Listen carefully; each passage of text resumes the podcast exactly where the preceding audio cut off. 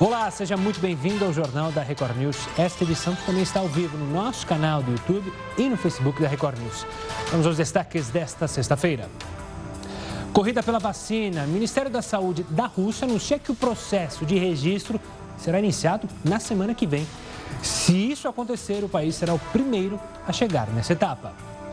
Obesidade pode diminuir a eficácia de vacinas contra o coronavírus hipótese preocupa os cientistas, já que os obesos têm mais chances de apresentar a forma grave da Covid-19.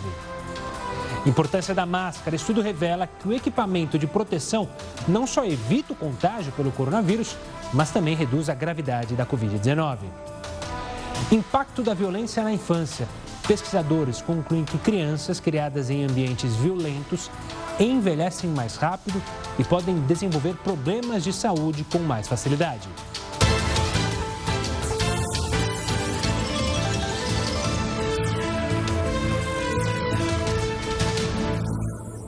E o Ministério da Saúde da Rússia anunciou hoje que vai registrar a primeira vacina contra o coronavírus na próxima quarta-feira. Uma notícia que o mundo quer receber é sobre a criação de uma vacina que vai proteger as pessoas do coronavírus. Talvez essa informação não esteja tão longe de ser divulgada. Isso porque a Rússia prometeu que vai registrar na próxima semana a primeira vacina contra o vírus.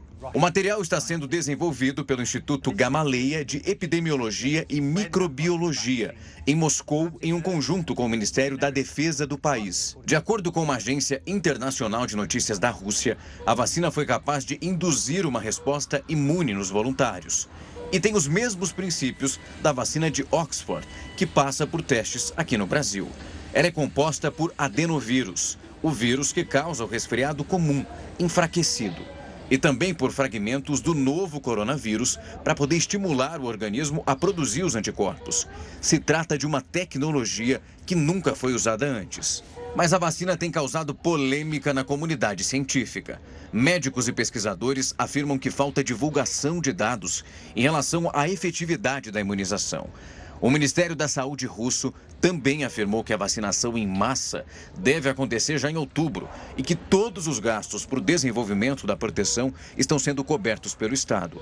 Apesar disso, especialistas em saúde pública seguem prevendo as vacinas para meados de 2021. De acordo com o um relatório da Organização Mundial da Saúde, 26 vacinas estão em fase de testes e outras 139 em desenvolvimento. Das 26 em testes clínicos, seis estão na última fase. A vacina da Rússia não está presente neste relatório da OMS. Bom, ainda falando de vacina, o Brasil se tornou um bom local para estudos para os testes finais das vacinas. O Heródoto Barbeiro já está aqui com a gente, vai explicar as diferenças entre elas e como cada vacina está sendo formulada. Olá, Heródoto. Olá, Gustavo. a gente acabou de ver aí a, a, vacina, que é um assunto extremamente voltado à área científica, ele extravasou da área científica. Ele faz parte hoje de uma guerra geopolítica no mundo. Aí você tem a Rússia de um lado, você tem a China do outro, você tem os Estados Unidos do outro, tem os países da Europa, enfim, uma confusão danada, uma briga muito grande, porque é uma questão de ordem geopolítica, né, de saber quem é que vai oferecer essa vacina. Aliás, a Rússia, que você mostrou agora há pouquinho, é um dos três países que tem o maior índice de contaminação.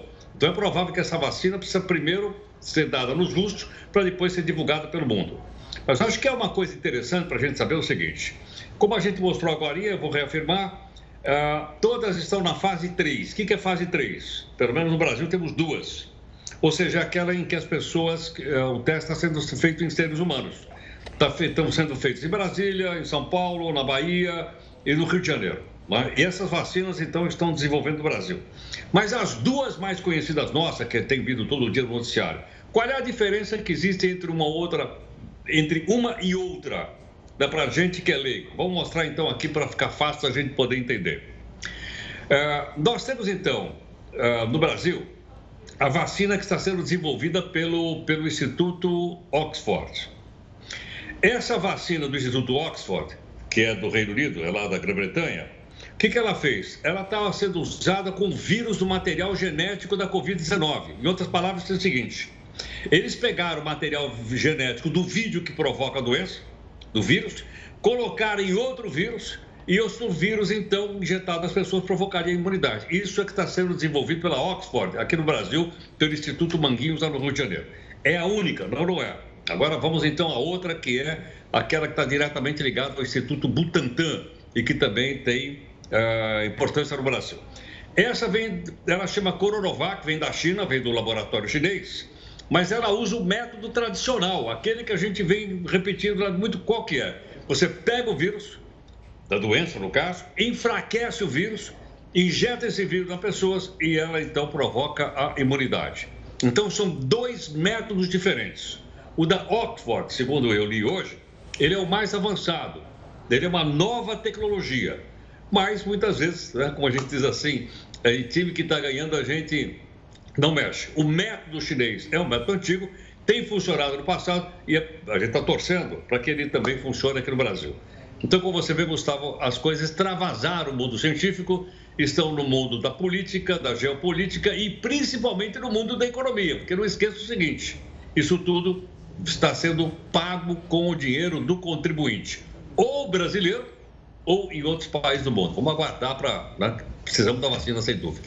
Vamos aguardar. É, lembra o momento que a gente teve na Guerra Fria, né? na Guerra Espacial, ou seja, os países querendo chegar logo à Lua, o primeiro que chegasse a se dar bem geopoliticamente, é o que está acontecendo agora. Quem chegar com a vacina primeiro vai se sentir melhor, vai se sair melhor. Tem a questão política, principalmente nos Estados Unidos, com Donald Trump. Enfim, vamos acompanhar. O Heroto ainda volta conosco nessa edição para falar sobre outros assuntos aqui dentro do Jornal da Record News.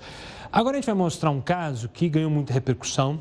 É, caso você não tenha visto, são imagens chocantes. Um vídeo divulgado nas redes sociais hoje mostraram um motoboy sofrendo ofensas racistas e sendo humilhado enquanto realizava uma entrega, trabalhando. A cena ocorreu em um condomínio de luxo na cidade de Valinhos, no interior do estado de São Paulo, aqui próximo a Campinas. O vídeo começa com um homem branco, esse de camiseta azul, xingando o entregador de lixo, de invejoso. O flagrante ocorreu enquanto as viaturas da polícia chegavam ao local. O entregador registrou o boletim de ocorrência. O agressor foi iniciado criminalmente por injúria. E aí vem sempre a desculpa da família rica, né? Ele é doente e sofre de esquizofrenia. Quando é rico, tem problemas é, de esquizofrenia, às vezes com álcool, né? A gente teve aquele caso também é, de um morador de um condomínio que xingou um policial militar, depois culpou também medicamentos. Tem casos outros piores, como o do filho de uma desembargadora que foi pego com 130 quilos de maconha. Também culpou uma síndrome. Ou seja, quando é rico, isso mais me irrita. É porque está com algum problema. Quando é pobre, é justamente porque é vagabundo Perceba, sempre esses dois pesos e duas medidas. Olha, equipes de resgate continuam procurando sobreviventes entre os escombros nos arredores do epicentro da mega explosão que abalou a capital do Líbano na última terça-feira. O repórter Herbert Moraes traz novas informações também sobre o prejuízo econômico na região. Uma boa noite, Herbert. Boa noite, Gustavo. Os danos provocados pela mega explosão em Beirute são avaliados em bilhões de dólares e a tragédia será uma prova de resistência para a economia libanesa, já que o principal porto do país foi totalmente destruído com todos os produtos armazenados no local. O governo já anunciou que os estoques nacionais de grãos devem durar somente até o final de agosto. Os prejuízos econômicos podem ser divididos em dois grupos: infraestrutura e produtos. As empresas que ficavam no local da explosão, além de destruídas, terão que ser fechadas. Assim, milhares de pessoas devem perder o emprego num país onde o nível de desemprego chega a 36%. O país, que importa 70% da alimentação, possui produção agrícola incipiente. O porto de Beirute acumulava a função de depósito de grãos e outros produtos alimentícios. Com a explosão, o país corre um sério risco de desabastecimento e vai precisar de ajuda internacional para reconstruir a infraestrutura da capital e fornecer os produtos de primeira necessidade. O Líbano está à beira de uma catástrofe humanitária. Sem a ajuda dos vizinhos, de outros países e de organizações internacionais, o Líbano pode simplesmente não sobreviver para a reconstrução de Beirute. Obrigado, Herbert. Um grupo de médicos brasileiros vai neste domingo embarcar justamente para o Líbano, a fim de ajudar no tratamento dos mais de 5 mil feridos na explosão no porto de Beirute. Eles vão levar medicamentos e insumos para a capital libanesa. Entre eles, essas imagens, mais de 30 mil centímetros quadrados de pele de tilápia. Você se pergunta por quê? Porque elas podem ser usadas para tratar queimaduras. Esse método é pioneiro no tratamento e foi desenvolvido em 2014 por pesquisadores da Universidade Federal do Ceará. A pele de tilápia, segundo esses estudos, age como uma espécie de curativo biológico na cicatrização dos ferimentos. E a Procuradoria-Geral da República recorreu da decisão do ministro do Supremo, Edson Fachin, que impediu o órgão de receber dados de investigações das forças-tarefas da Operação Lava Jato no Paraná, no Rio de Janeiro e em São Paulo. A decisão foi tomada pelo vice-procurador-geral da República, Humberto Jaques de Medeiros. Ele pediu que Fachin reconsidere a decisão ou leve o caso para o julgamento no plenário. Ainda não há prazo para que esse pedido seja analisado. Nessa altura do campeonato, todos já sabem que a máscara de proteção evita o contágio pelo coronavírus, certo? Mas você sabia que o equipamento pode impedir o desenvolvimento de formas graves da Covid-19? Acompanhe a explicação já já no próximo bloco, aqui no Jornal da Record News. Já estamos de volta. Você lembra daquele projeto aprovado pelo Senado que limita os juros anuais do cartão de crédito e do cheque especial? O Heródoto Barbeiro vai explicar detalhadamente o que, que significa isso na prática para você, consumidor, você que às vezes está enforcado aí com os juros. Diga lá, Heródoto. Olá, Gustavo. Principalmente o pessoal que pegou a grana, entrou no chamado crédito rotativo, é do cartão de crédito só, hein? Vou falar do cheque, só do cartão de crédito para não ficar muito confuso aqui para mim. Pegou, o pessoal pegou cartão de crédito, crédito rotativo durante o período da pandemia. Como você lembrou, foi aprovado no Senado? Foi mas agora tem que ser aprovado na Câmara. Então vamos com calma, porque ainda tem a Câmara dos Deputados. Mas como é que fica o seguinte, só para a gente entender. Olha só, a taxa de juro no mês de junho do cartão de crédito, crédito rotativo, é de 300%, 300% ao ano. Olha, isso vai dar mais ou menos 11, eu escrevi errado, é 11,2% ao ano. Ok? Então 300% ao ano dá 11,2% ao mês. É quanto a gente paga, então, ou com cheque especial ou com cartão de crédito. É muito alto o juro, como a gente está vendo por aí. É uma coisa quase é, insuportável. Mas eu acho que seria melhor, além do cartão de crédito e do juro, a gente entender o seguinte: vamos lá. O que, é que o Senado disse? Ele disse: olha, agora vai ser diferente.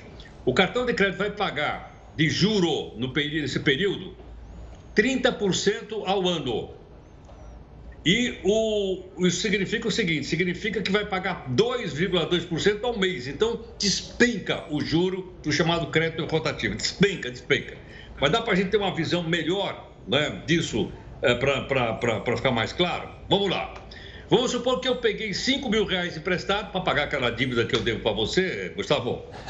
E eu peguei com o juro do cartão de crédito no rotativo. Estou pagando 300% de juro ao ano ou 12,2% de juro ao mês. Eu peguei 5 mil em um mês, eu vou ter que devolver lá para o cartão de crédito 5.612 reais. Ou seja, num único mês eu vou pagar 612 reais de juro. Isso mantido antigamente. E agora foi aprovado para o Senado. Vamos mudar então o cenário para ficar mais fácil de entender. Em vez de pagar o juro anual de 300, vou pagar de 30, o que o Senado aprovou ontem.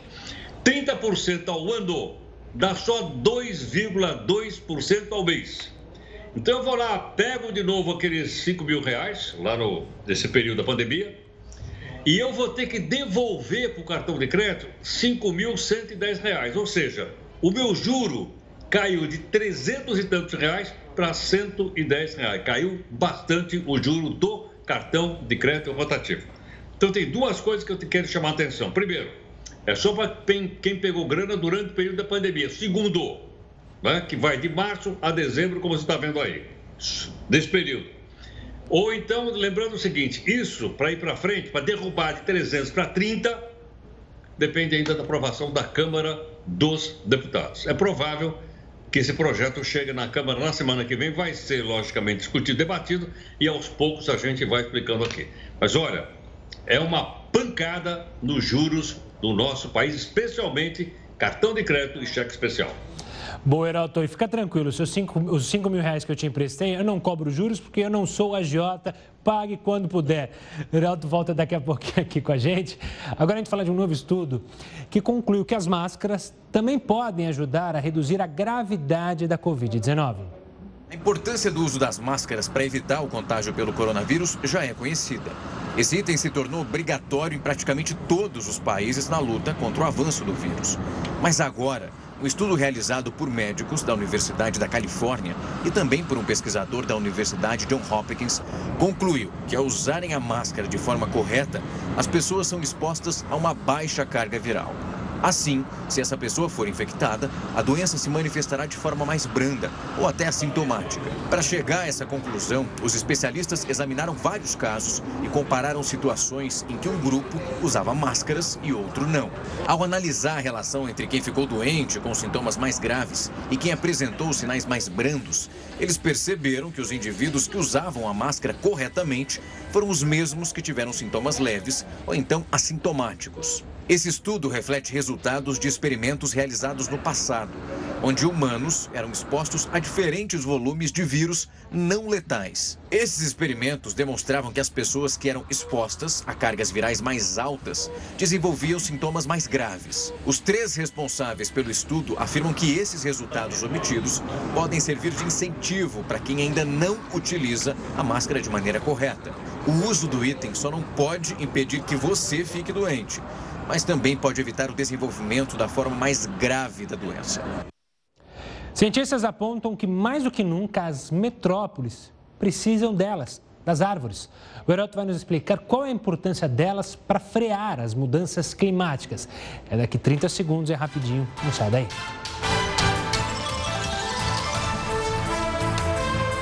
Nós queremos muito continuar e voltar a trabalhar com responsabilidade, com cuidado gente confia que as coisas vão melhorar. Eu fiquei dois meses parado, fiquei com medo de ser demitido, eu já voltei e quero que todos também voltem. Eu sinto falta das pessoas. Não torcer para que tudo dê certo, que caminhe, continuar caminhando. Agora eu vou chorar.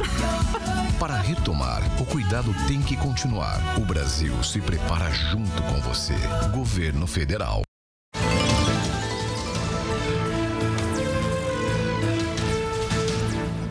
Falei que era rapidinho? Vamos falar então sobre essa questão das árvores. Os ecologistas alertam que as cidades precisam mais do que nunca delas. O professor Heraldo Barbeiro vai falar sobre esse assunto, explicar a importância das árvores para nossas metrópoles. Diga lá, professor. Olha, Gustavo, como você sabe, nós, os prefeitos já estão em campanha para reeleição. Deve ser bom porque não tem um prefeito que não quer se reeleger no país. Então é a época da maquiagem na cidade. Bota uma, uma arvorezinha ali, planta outra lá, põe um coqueirinho na avenida, né, para ficar bonitinho e tal. Pois é. Mas agora os cientistas estão dizendo o seguinte: isso não é mais suficiente para as cidades do mundo. Entre elas, essas que a gente está mostrando, algumas aí são da China, mas vale também para o Brasil. O que significa isso? Significa o seguinte: que muito mais do que a beleza, porque tem beleza, logicamente, as aves, ela está diretamente ligada ao combate à poluição das grandes cidades brasileiras. Pode ser mundiais, aí no caso a gente está vendo Londres. Pode ser Paris, pode ser Mumbai, pode ser São Paulo, pode ser o Rio de Janeiro, enfim. Uma parte dessa poluição ações de árvores do mundo. Por esse motivo, eh, ela absorve uma quantidade imensa, especialmente da poluição provocada pelos carros, de uma maneira geral, aí da cidade de Paris, como todo mundo está vendo, ela combate o calor, ela melhora a temperatura da cidade e ela também diminui, por incrível que pareça, uma quantidade maior de árvores. Ela diminui o estresse e diminui até as questões sociais. Está aí algumas visões também das cidades brasileiras. Portanto, a árvore deixou, Gustavo, de ser apenas uma questão de ordem estética, porque elas são realmente muito bonitas. Aí a cidade de Londres, aí é o chamado London Eye, né, fica pertinho aí do rio Dâmisa, é, ou seja, para se tornar um elemento importante para melhorar a qualidade de vida da nossa cidade. Como a gente vai ter eleição para prefeito, quando o cidadão bater na sua porta aí, vai bater na minha, na sua, e vir falar de plano para a cidade, combate à poluição, vamos perguntar para ele: escuta, quantas árvores o senhor pretende plantar na sua próxima gestão? Mas não vale colocar aquele, aquela sementinha, né? E dizer, olha, infelizmente, em quatro anos essa árvore não vai crescer. Mas nós vamos acompanhar isso, Gustavo? Vamos ficar de olho. Heroto, obrigado pela participação. Tenha um ótimo final de semana. A gente se encontra segunda-feira, combinado? Obrigado. Valeu, Heroto, doutor. Vamos falar do bruxo, Ronaldinho Gaúcho.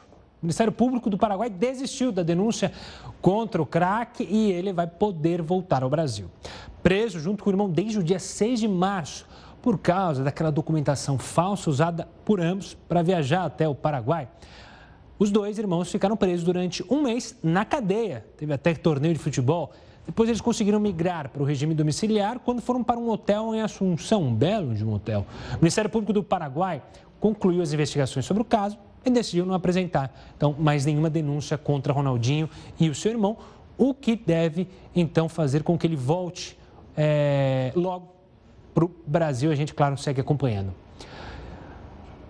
Um estudo, veja só, ele apontou que crianças que crescem em ambientes violentos ou sem acesso a direitos básicos podem envelhecer mais rápido e também adoecer com mais facilidade. Veja só.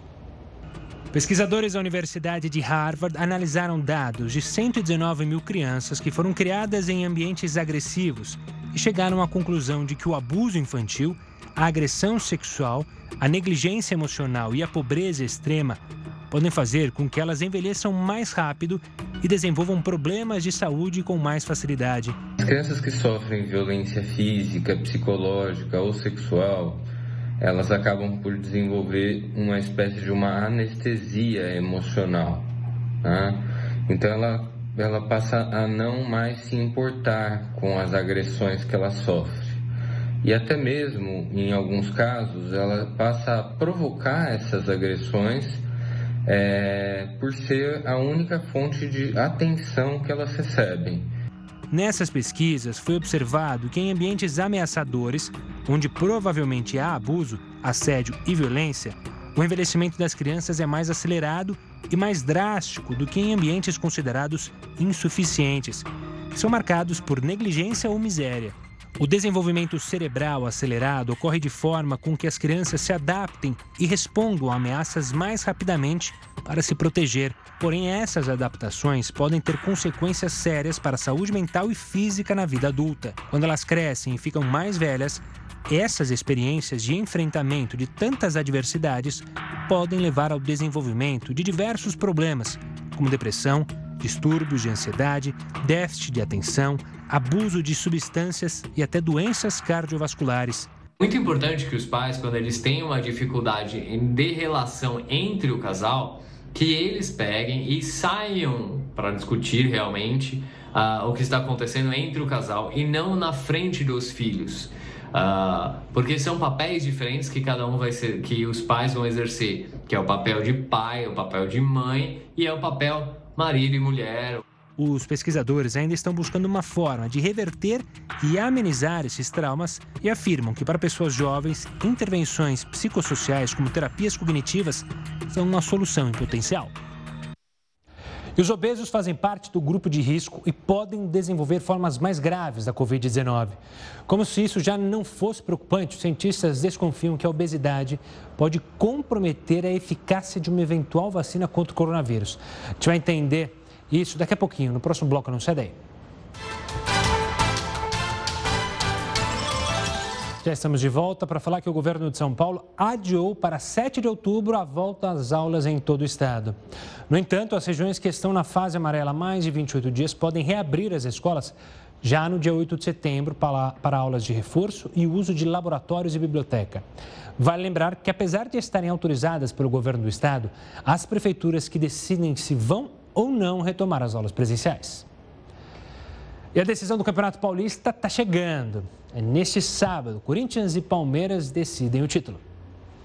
É amanhã, torcedores corintianos e palmeirenses. Mais uma vez, um derby vai definir quem fica com o caneco de campeão paulista.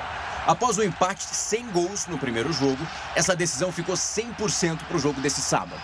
O Corinthians está na melhor fase do time no ano depois de um começo aí, digamos que conturbado, o Timão embalou depois da pausa na competição. Foram quatro vitórias, uma delas em cima do rival Palmeiras e apenas um empate, também contra o Verdão. O time ainda contou com a volta do atacante Jô, que marcou o seu logo na reestreia. E após o primeiro jogo da final, o volante Gabriel comentou sobre o peso da camisa corintiana e a importância que tem essa decisão. A gente está preparado para atacar, para defender, que a nossa camisa ela sempre impõe respeito, então vai ser um jogo, um jogo grande, uma decisão, um clássico. Mas o Palmeiras nem parece estar com medo, viu? Após se envolver numa confusão no primeiro jogo da final, olha o Rony tranquilão fazendo um trabalho de recuperação aí na piscina. O atacante falou sobre a sensação da primeira decisão com a camisa alviverde e também da importância do apoio do torcedor, mesmo que à distância. Bom, a expectativa é muito boa, né? É uma satisfação imensa estar tá, tá disputando a minha primeira final com, com o Palmeiras. Espero estar tá, disputando muitas, né? Esperamos estar todo mundo bem na, no sábado para a gente fazer uma grande partida. E também contamos, né? Com a torcida, com a energia positiva dos nossos torcedores e também, é, mesmo em casa, estão nos apoiando, estão é, nos incentivando. Mas o clássico não está nada tranquilo assim, não. Já teve muita polêmica sobre quem apitaria as partidas, até por causa dos testes para o coronavírus. Só que, apesar de tudo, a decisão é amanhã, na bola. E você, torcedor? Quem será que vai ficar com o caneco de campeão? Também neste sábado, a bola começa a rolar pelo Campeonato Brasileiro. Após meses de espera, o Campeonato Brasileiro finalmente vai começar. E com um calendário um pouco diferente do que a gente está acostumado. Dessa vez, nós só saberemos o campeão do Brasileirão 2020 em fevereiro de 2021. Mas mesmo só acabando no ano que vem, os times não têm tempo para perder, não. Na final já foram muitos meses ali, ó, todo mundo paradão. Para abrir o Brasileirão no sábado, o Fortaleza, do treinador Rogério Ceni, recebe o embalado campeão paranaense Atlético na Arena Castelão. O Internacional viaja direto para Curitiba, onde vai enfrentar o Coxa, no Couto Pereira. E ainda mordido por causa de mais uma derrota para o Grêmio, o Colorado vai focado para estrear com o pé direito. Para fechar a rodada no sábado, o esporte recebe o embalado campeão Ceará na Ilha do Retiro. Já no domingo, o campeão carioca Flamengo recebe o Atlético Mineiro no Maracanã. Em meio à crise, o Santos joga contra o Red Bull Bragantino, lá na Vila Belmiro. Os dois times foram eliminados nas quartas de final do Campeonato Paulista, mas a eliminação pesou muito mais para o lado Santista. Custou até a cabeça do treinador Gesualdo Ferreira. Outro eliminado nas quartas do Paulistão também joga no domingo e é o São Paulo, que vai enfrentar o Goiás fora de casa. E a coisa tá complicada para o tricolor paulista, viu? Depois da queda no Paulistão, a torcida organizou um protesto na frente do CT da Barra Funda em Cotia também. Agora o time vai pressionado para ter bons resultados no início dessa competição nacional. O Grêmio, finalista do Campeonato Gaúcho, fecha a rodada no final de semana contra o vice-campeão carioca, o Fluminense, em casa. Três rodadas foram adiadas por conta dos campeonatos estaduais. Botafogo e Bahia não se enfrentam devido à final do Campeonato Baiano. Palmeiras e Vasco e Corinthians e Atlético Goianiense também foram adiados, já que Palmeiras e Corinthians fazem a final do Paulistão nesse sábado. E aí, torcedor, como é que tá esse coração para o início de mais um Brasileirão? Olha só, cientistas suspeitam que uma potencial vacina contra o coronavírus seria menos eficaz na proteção de obesos contra a doença. O especialista no tratamento da obesidade, Cid Pitombo, vai explicar o porquê disso. Cid, obrigado pela participação aqui conosco. Qual que, qual que é, então, a justificativa para essa possibilidade da vacina não ser tão eficaz é, com os obesos?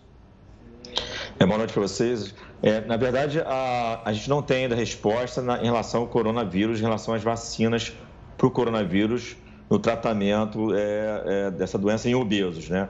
O que a gente tem é um histórico de outras vacinas, né, do, da gripe influenza, do H1N1, o próprio tétano, da hepatite, que demonstraram que a eficiência, né, a produção de anticorpos no paciente portador de obesidade, ela é menor do que no paciente, vamos dizer, dito magro, né, dito saudável.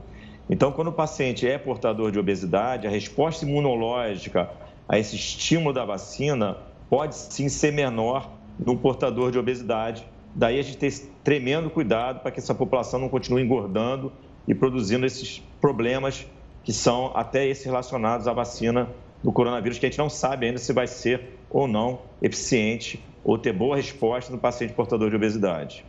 Doutor, ao fundo eu estou vendo um livro sobre cirurgia da obesidade e eu queria te perguntar justamente isso.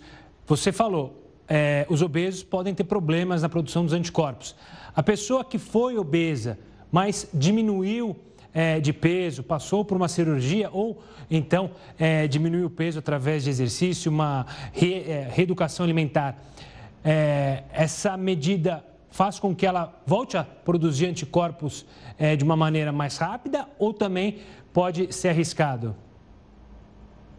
É, na verdade, o paciente operado ou que teve a perda de peso e não está mais na faixa de obesidade, ele não compromete mais risco nem na formação é, imunológica de anticorpos, nem ainda para a própria doença do coronavírus. Né? O, paciente, o paciente que está portador de obesidade, esse sim tem risco maior para se infectar com a doença coronavírus, assim como ter uma forma mais grave da doença.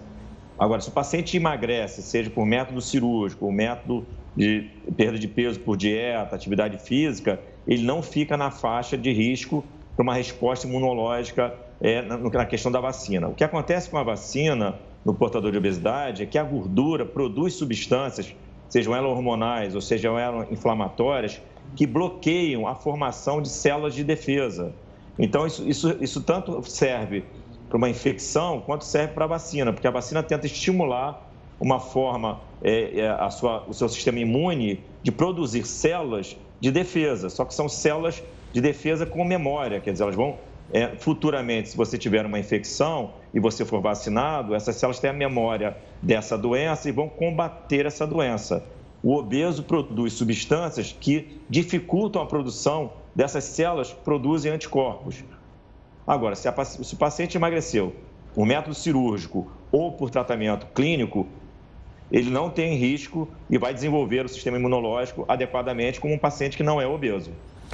E doutor, uh, te preocupa esse momento do país que as pessoas estão confinadas e muitas exagerando na comida e como você mesmo disse, a obesidade pode ser é um fator de risco para a Covid-19. É, nossa população hoje ela está muito acima do peso, não está tanto na média internacional. Esse momento que a gente está vivendo te preocupa as pessoas ganharem mais peso, já que não estão fazendo exercício? É, são dois fatores super importantes. O primeiro, ganhar peso nessa quarentena tem muito a ver com o que você está levando para dentro de casa. Então, as pessoas não devem ganhar peso, porque vão se tornar obesos, vão se tornar um grupo maior de risco para a doença, bem como vão ter uma resposta imunológica provável menor a uma vacinação.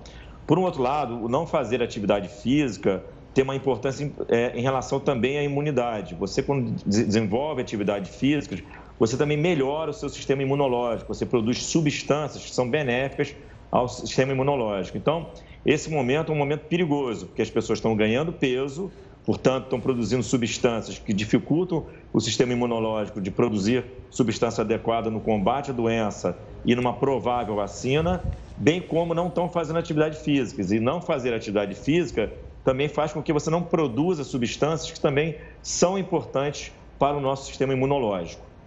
Doutor, quero agradecer demais a sua participação aqui conosco, fazendo esse alerta sobre a questão da obesidade, não só do Covid-19, mas também relacionada à vacina. Um forte abraço, doutor. É, se você perdeu a entrevista, quer recuperar, daqui a pouco ela está lá no nosso canal no YouTube, você já está vendo aí, youtube.com Record News, nosso canal, mais de um milhão de inscritos, informação de qualidade e tudo de graça para você. O Tribunal Regional Federal do Rio de Janeiro negou o pedido de habeas corpus ao secretário de Transportes de São Paulo, Alexandre Baldi. Para o desembargador responsável pelo caso, a autorização de mandados de busca e apreensão e a prisão temporária não causaram risco à atividade do secretário de Transportes. Baldi foi preso por suspeita de fraudes em contratos da área de saúde nos períodos em que ele foi deputado federal e ministro das cidades do governo do ex-presidente Michel Temer. Ainda de acordo com o desembargador, existem provas que vinculam Baldi ao esquema. A assessoria do secretário negou que ele tenha participado de irregularidades. Olha, o alerta de desmatamento da Amazônia aumentou 34,5% em um ano. Segundo o INPE, Instituto de Pesquisas Espaciais, de agosto do ano passado até julho deste ano, 250 quilômetros quadrados foram devastados. Isso equivale a seis vezes a cidade de São Paulo, ou então a 35 mil campos de futebol. Então, a Mega Sena acumulou e pode pagar 6 milhões e meio de reais neste sábado. O sorteio está marcado para as 8 da noite. As apostas podem ser feitas até uma hora antes, ou seja, até às sete da noite de sábado. Lembrando que você não precisa ir até a lotérica para fazer a aposta pode utilizar também o aplicativo da Caixa. A Latam, maior companhia aérea do país, vai demitir mais de 2 mil funcionários. O curioso é que é tudo pela internet. A gente vai entender todos os aspectos dessa nova forma de desligar funcionários no próximo bloco. Não sai daí.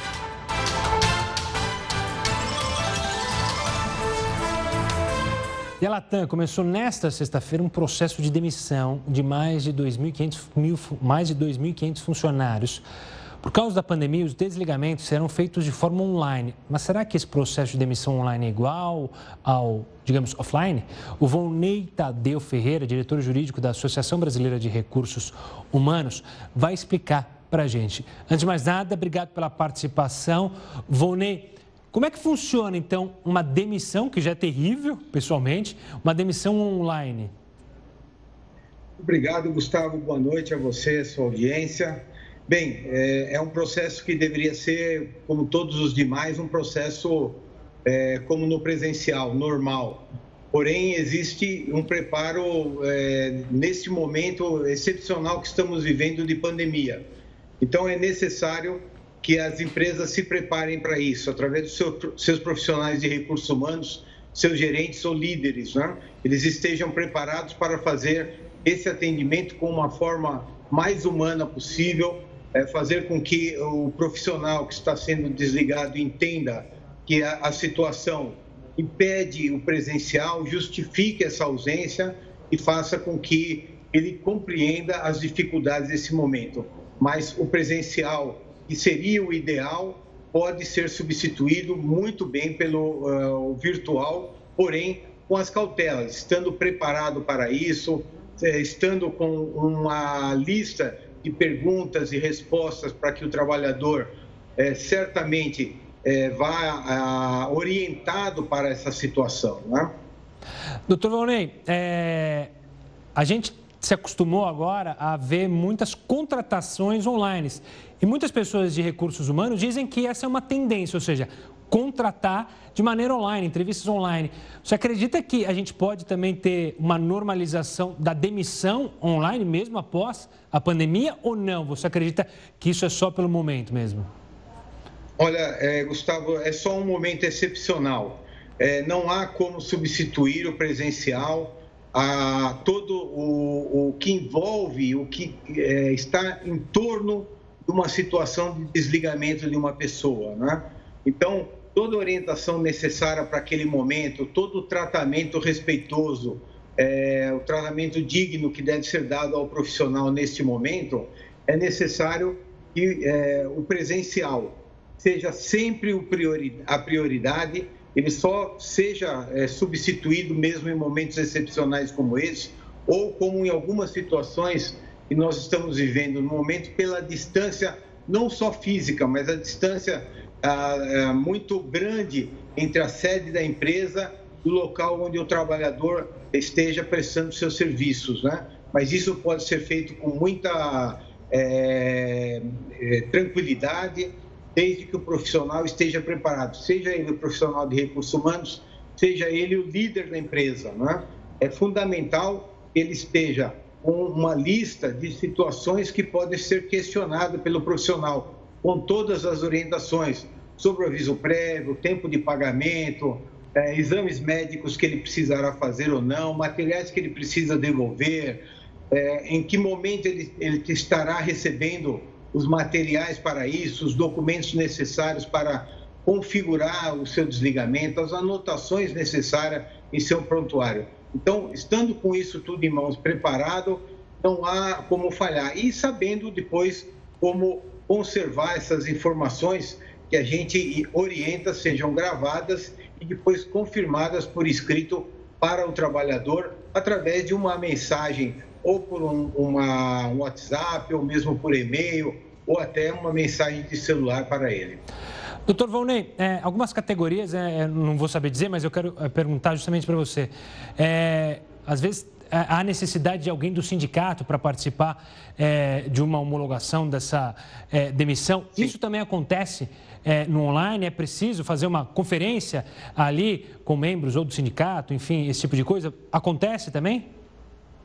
Sim, pode acontecer, Gustavo, embora esse procedimento hoje esteja dispensável pela legislação, algumas negociações coletivas mantiveram essa obrigação de conferência.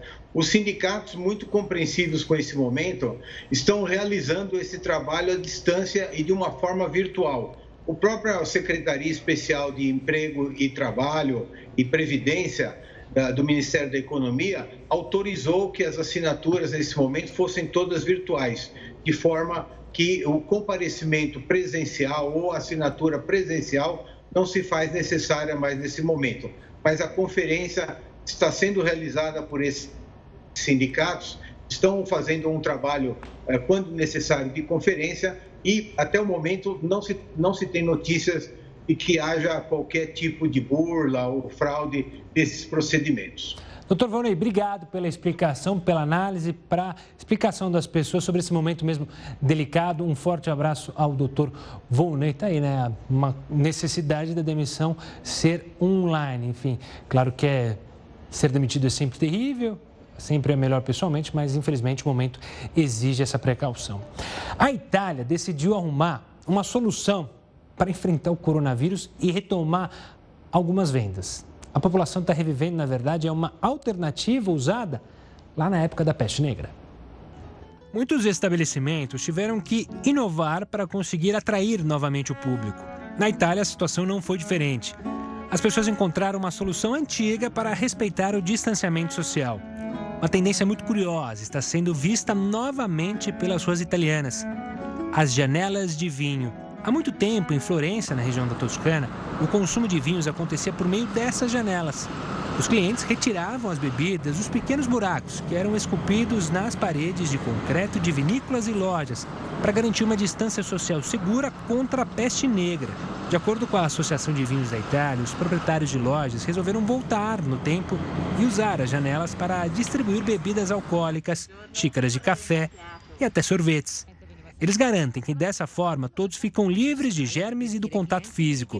As janelinhas viraram uma curiosidade arquitetônica. Quem passeia por Florença pode notar que em várias residências elas estão lá, firmes e fortes. Mas agora, com a pandemia, voltaram a ser úteis. Os clientes podem passar por esses locais, pegar alimento e sair rapidamente. A tradição é antiga, mas lembra bem o famoso e popular drive-thru, que também caiu cada vez mais no gosto das pessoas neste período de confinamento. E o Jornal da Record News fica por aqui. Tenha uma ótima noite, um ótimo final de semana e fique bem informado agora com mais uma edição do Jornal da Record. Tchau, tchau.